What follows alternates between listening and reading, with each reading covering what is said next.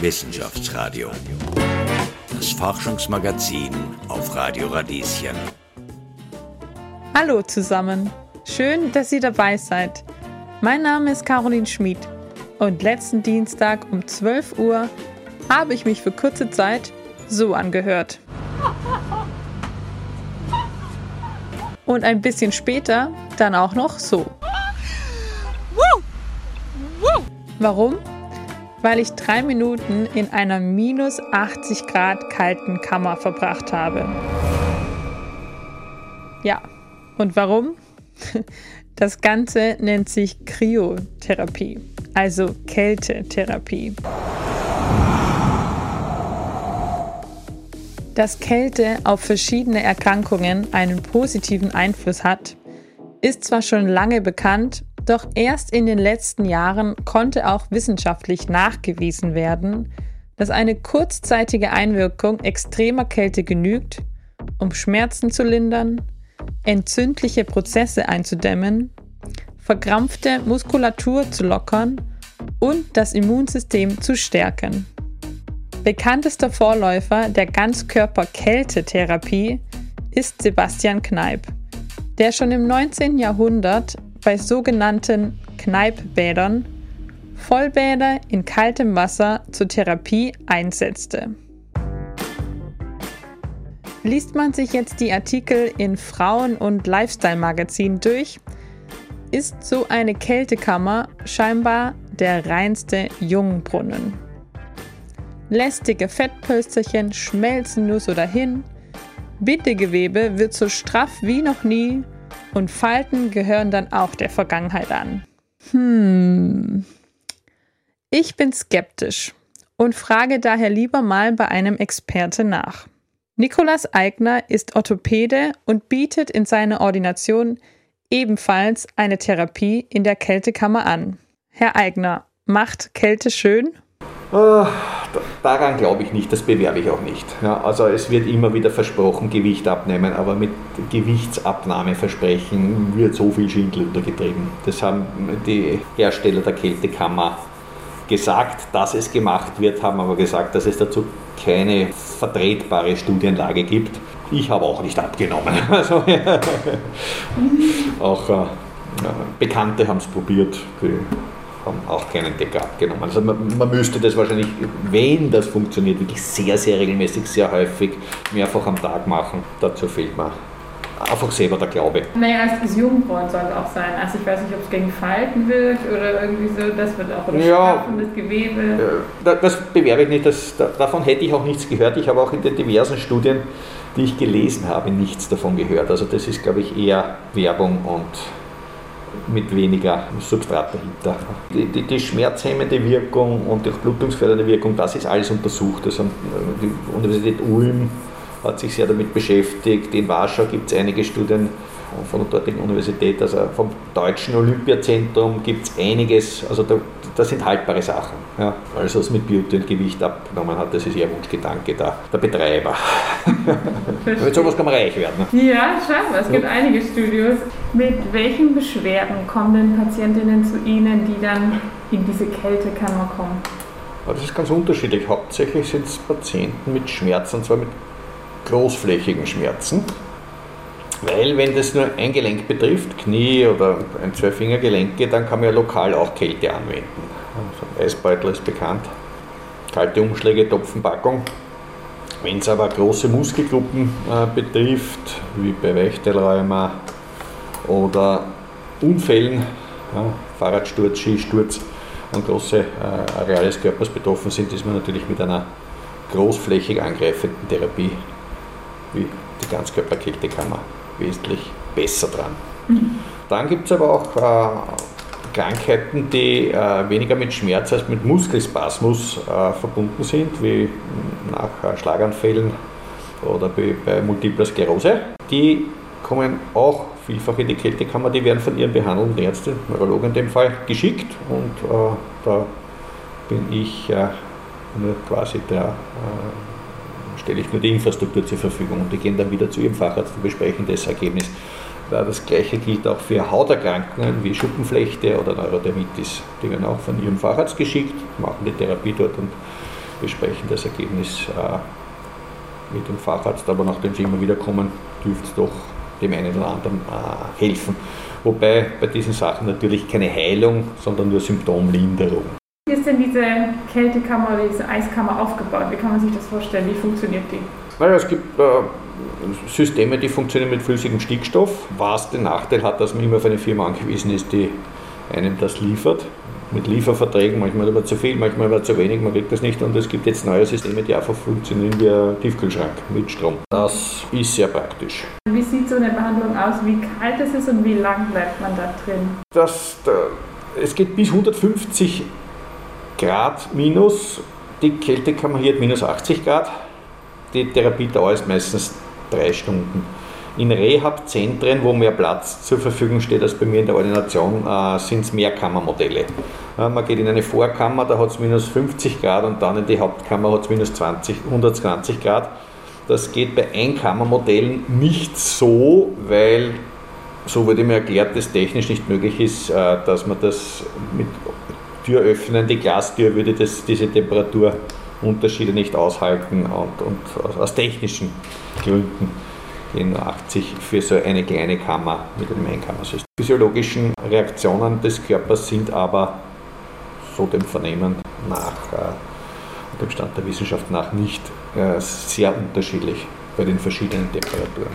Ja. Okay, und wie lange gehen jetzt die Patientinnen bei Ihnen in Ihre Kammer? Drei Minuten. Drei Minuten. Das ist etwa das gleiche überall. Ja. Okay. Alles andere wird dann eher unangenehm. Ja, ja. Es gibt natürlich Spitzensportler, die übertreiben alles, die sind fünf, sechs Minuten auch drin, aber drei Minuten ist, ist üblich. Ja. Okay. Weil man ja auch bei älteren Patienten daran denken muss, dass möglicherweise die Durchblutung in, der, in den Fingerspitzen und Zehenspitzen nicht mehr so optimal ist und bevor man da irgendwas riskiert mit Erfrierungen, ist es besser, auf der sicheren Seite zu bleiben. Ja. Sauna wird auch nicht besser, wenn man es länger und noch heißer macht, sondern irgendwann mal ist dann auch gut. Ja. Absolut. Ja. Ähm, minus 80 Grad oder minus 150 Grad ja. hört sich sehr kalt an. Ja, ist auch sehr kalt. Würden, würden minus 30 Grad nicht reichen, weil das stelle ich mir schon sehr kalt vor. Und das weiß ich ganz ehrlich gesagt nicht. Also die Entwickler haben sich bei ja, 120 Grad üblicherweise eingependelt. Also in den, in den äh, ganzen Rehab-Zentren sind äh, minus 120 Grad, wo wir in einer Sauna sechs, acht Leute äh, drin stehen. Sitzen tut man nicht, damit man nicht anfriert. Ja, für drei Minuten. Äh, eben mit der Vorkammer, Hauptkammer. Und ja, okay, so läuft das. Was passiert dann in meinem Körper oder im menschlichen Körper, wenn man solcher Kälte ausgesetzt ist? Naja, es, es, werden hauptsächlich, weil die Haut ist ja das größte Organ des Körpers, äh, werden Endorphine ausgeschüttet, also körpereigene Schmerzhemmstoffe und Interleukine sind körpereigene Entzündungshemmstoffe. Und es werden überreizte Nerven direkt heruntergeregelt quasi, also der Schmerz direkt und auf humoralen Weg, also mit, Körper, mit Botenstoffen quasi, Ausschüttung von Botenstoffen werden heruntergeregelt, diese ganzen Reizzustände und Schmerzzustände. Aha, okay. Also es kommt zu keiner Verstärkung. Also der, die regulieren üblicherweise in die richtige Richtung. Ja. Und Sie haben vorhin schon angesprochen, SportlerInnen ähm, verwenden diese Kältetherapie auch. Hm? Warum, was macht das denn gerade für den Sport? Wieso ist das wichtig? Zur Regeneration und zwar auch über massive Durchblutungsförderung. Ja. Weil Muskelkater, Brennstraubensäure, Milchsäure, also die Anhäufungen durch verstärkte Durchblutung wird es schneller aus dem Muskel und aus dem Gewebe aus dem belasteten, überlasteten Gewebe abtransportiert. Seit dem ersten Corona-Herbst oder ja. Winter ist auch das Eisbaden, das Eisschwimmen ja. sehr ja. beliebt gewesen oder geworden. Warum ist Kälte so gut für unser Immunsystem? Es stimuliert das Immunsystem. Also wenn man dauernd nur im Lauwarmen ist, ist jede Form von Kälte, Wind ein Risikofaktor, dass man sich verkühlt oder sozusagen der, der Organismus mit Keimen die normalen grippalen Infekte mit, mit diesen beginnen, nicht so gut zurechtkommt. Also ein bisschen abhärten schadet nicht. Das ist eine, da gibt es sogar Märchen von einem König, der äh, nie was gemacht hat und dann hat er einen Holzfäller zu sich genommen und der hat ihm gezeigt, wie die, wie Arbeit funktioniert in der Natur, in der Kälte und dann war er gesund. Er war immer krank vorher. Ja, wäre schon der Volksmund. Ja. Er soll ja auch für die mentale Gesundheit gut sein. Ja, freilich. Man, man, fühlt sich nachher wirklich frisch und wir haben Patienten, die kommen wirklich das ganze Jahr auch im Winter und in der Früh hinein und starten dann in den Tag hinaus, drei, viermal die Woche kommen die das ganze Jahr. Ist im Winter sehr sportlich, also kann ich mir für mich selber nicht vorstellen, weil ich nicht wirklich Schmerzen habe. Ja. Aber Waren Sie auch schon mal in Ihrer Kälte? Ja, ich war schon oft. Mir tut ja auch regelmäßig was weh. Fahrradstürze ohne Ende. Oje, oje. Worauf muss ich achten? Also ich habe jetzt keine Schmerzen, ich mache es ja, um, ja. um, um zu erfahren ja. und darüber ja. zu berichten. Wer sollte denn nicht in die kalte Kammer zum Beispiel? Oder was ist davor zu beachten? Also Leute mit schlechter Durchblutung, also äh, arterielle Verschlusskrankheit, venöse Verschlusskrankheit und solche Sachen, also wo, wo die Finger schnell weiß werden, wenn man draußen im Winter spazieren geht oder, oder Nasenspitze oder Ohren, die sehr empfindlich sind, wirklich aufpassen. Äh, Leute mit frischen Herzinfarkten, Schlaganfällen und äh, frischen Erkrankungen, ja, jeder Art äh, nicht eingestellter Blutdruck etc. Also da würde ich abraten, frische Augenoperationen und so weiter, also mit Vorsicht, also eher nein. Wie würden Sie es denn beschreiben? Was ist das für ein Gefühl? Ist es einem kalt oder ja, eiskalt, wirklich eiskalt. Es ist aber nicht so subjektiv unangenehm nach meinem Empfinden, wie wenn man draußen bei 4 Grad und Nieselregen in der Kälte steht. Weil es eine trockene Kälte ist. Es wird dann Luft abgesaugt, also es ist nicht angenehm. Es wird angenehmer, wenn man Musik mitnimmt. Also man kann auch einen Lautsprecher also sein Handy an einen Lautsprecher anschließen und Musik hören drei Minuten kann man wirklich runterzählen, ja, das, das geht. Ein Song und die Sache ist erledigt. Also das, es geht. Ja. Es ist kein Vergnügen. Okay. Aber danach ist es angenehm. Auch Leute, die äh, äh, im Sommer speziell extrem unter, unter Schweiß neigen, also Hitze, extremes Hitzegefühl, die, die kommen dann auch einige Stunden besser über den Tag. Okay, na gut. Vielen Dank. Bitteschön. Und dann wage ich mich mal rein. Ja, ja.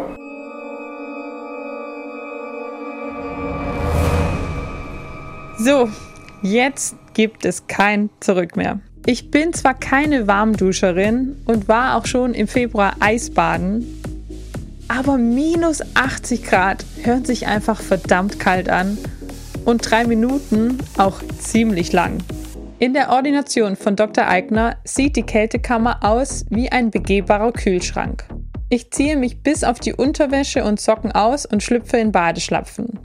Um ehrlich zu sein, habe ich ein bisschen Schiss und ich weiß nicht wirklich wieso, aber in meiner Vorstellung habe ich gedacht, dass ich in die Kältekammer steige, in der noch Zimmertemperatur herrscht und sobald die Tür zugeht, es auf einen Schlag minus 80 Grad hat.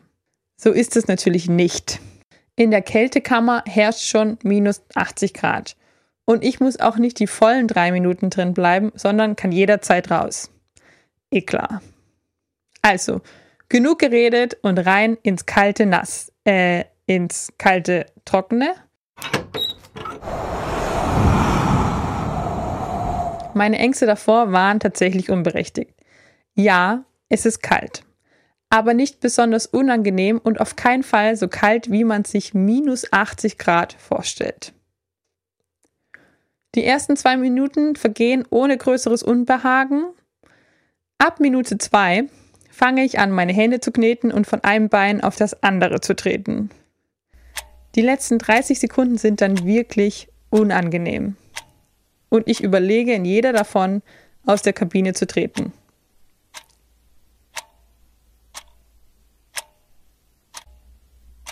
Als die drei Minuten dann endlich vorbei sind und ich aus der Kammer gehe, höre ich mich dann so an. Was denn?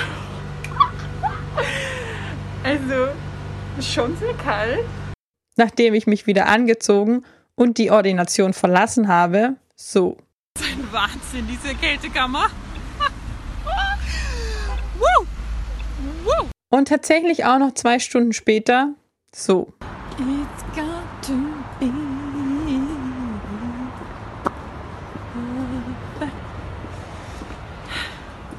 Ich bin immer noch mega gut drauf. Es ist wirklich ein krasser Stimmungsbooster. Mein Fazit lautet also, selbst wenn man keine Beschwerden hat, lohnt sich der Besuch in der Kältekammer. Zwar nicht um abzunehmen oder schöner zu werden, aber für einen Stimmungs- und Energiebooster allemal.